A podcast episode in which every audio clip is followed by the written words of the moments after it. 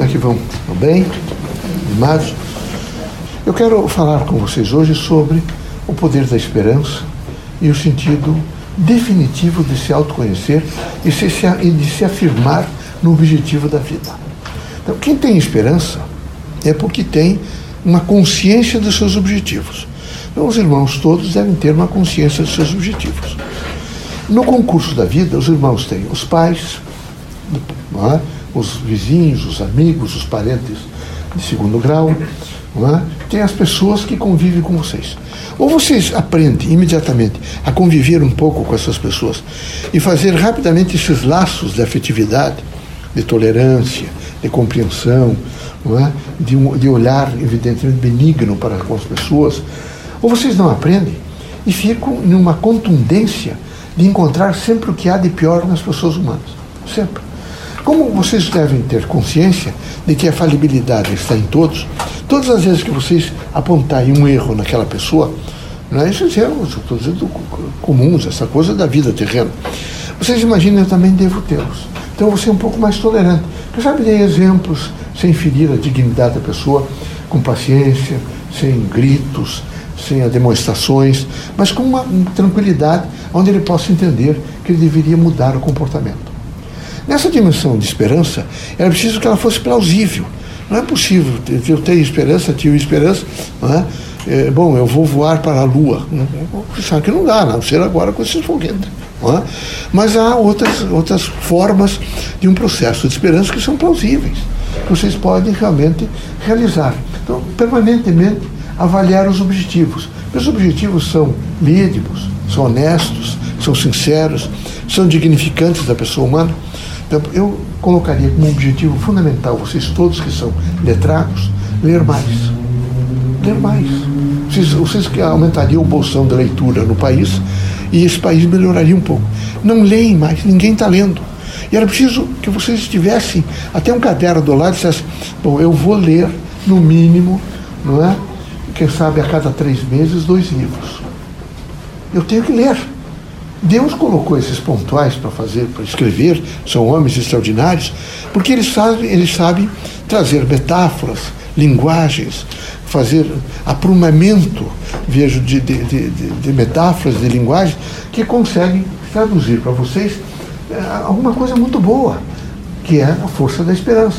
Há outros, por exemplo, que levam a vocês a pensar no futuro e, consequentemente, a resguardar bastante o presente e viver a força do presente.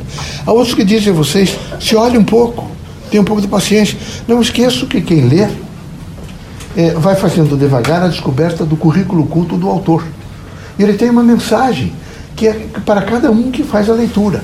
Não é a mensagem, ele tem a linguagem geral e depois ele tem a linguagem particular, que está no currículo culto das frases, das palavras. Então, como vocês não aprenderam no nível, evidentemente, de escolaridade, a ler, vai ser difícil. É lógico que é difícil. Mas é preciso que você se um pouco de esforço. Ler assim, não sabe, três páginas hoje, quatro amanhã, marcasse com marcador, recobrasse outra vez, até tomar outra vez o gosto pela leitura.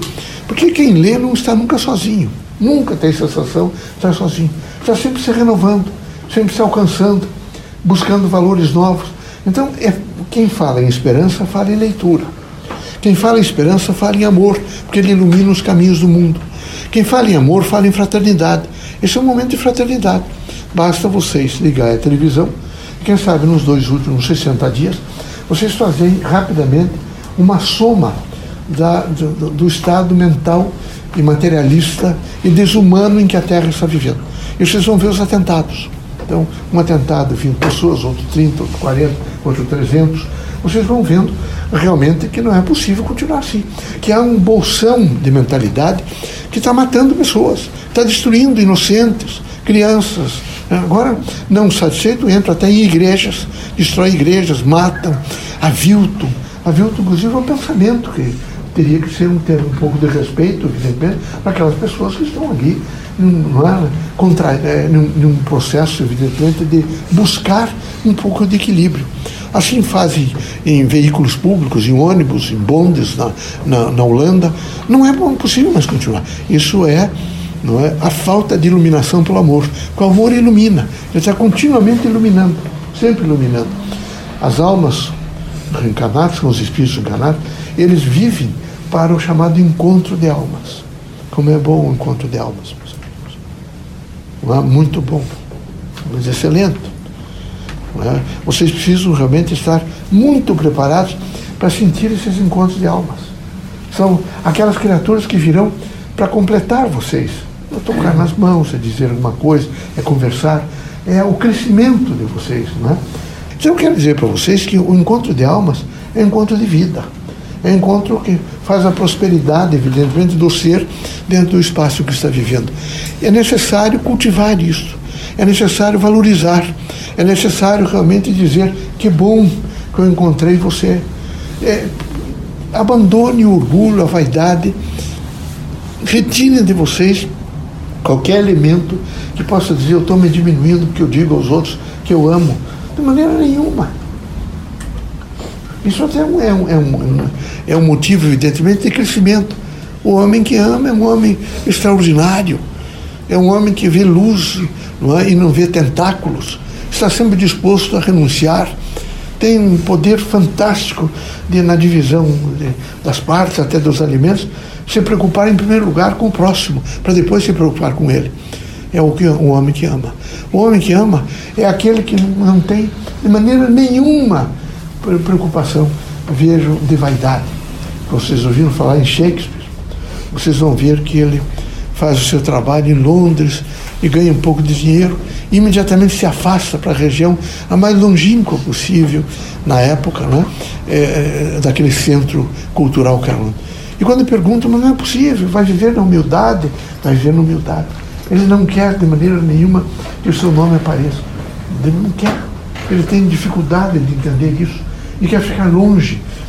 E isso realmente era um espírito desprendido, com roupas muito simples. Né? Vocês vejam Newton.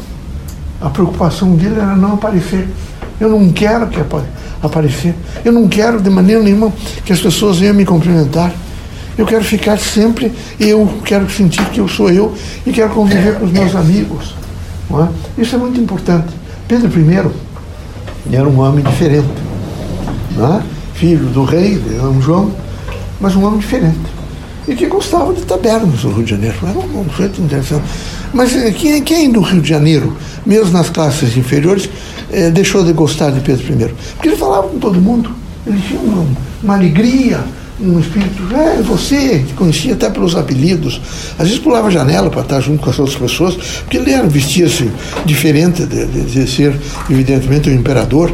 Era uma característica de Pedro I, é? muito forte, muito forte. E desprendido. E desprendido até mesmo nas, nas, nas perseguições políticas, porque vocês não imaginem que perseguições, é? É, é, essas, essas difamações, essas construções são só agora. Estude um pouco a vida de Tasso, estude a vida dos antigos, eh, que nos centros fortes como Paris e, e, e Londres, e vejam, por exemplo, as perseguições intensas em torno dos homens, das pessoas que trazem, evidentemente, o pensamento novo, a renovação, é? mas nunca se deixar abater. Quem realmente consegue viver a força da esperança e os seus objetivos não se abate de maneira nenhuma ele está sempre pronto para fazer a construção daquilo em que ele veio. Eu espero que vocês entendam que vocês vieram para construir um mundo diferenciado, um mundo novo, mundo de paz e harmonia. Todas as vezes que estiverem fazendo pressa, estão ajudando a construir um mundo novo. Todas as vezes que souberem compreender um irmão nosso que às vezes não teve a escolaridade que vocês têm, estão construindo, evidentemente, paciência e espírito público. Todas as vezes que vocês tentarem fazer justiça, vocês estão fazendo com que a organização social, política, econômica e cultural de um povo chamado Brasil faça essa unidade e crie-se, evidentemente, a possibilidade de proteção a todos os homens de ir, vir, permanecer, ficar com a consciência do ser. Que Deus abençoe vocês, que Jesus os ilumine, que vocês estejam, estejam sempre dispostos ao amor, sempre vivendo a esperança e tendo a certeza absoluta de que vocês, iluminados pelo amor, vocês vão caminhar muito na vida e vão ser mais pacientes, compreensivos e, portanto, mais justos. Tá bom? Felicidades. Deus abençoe.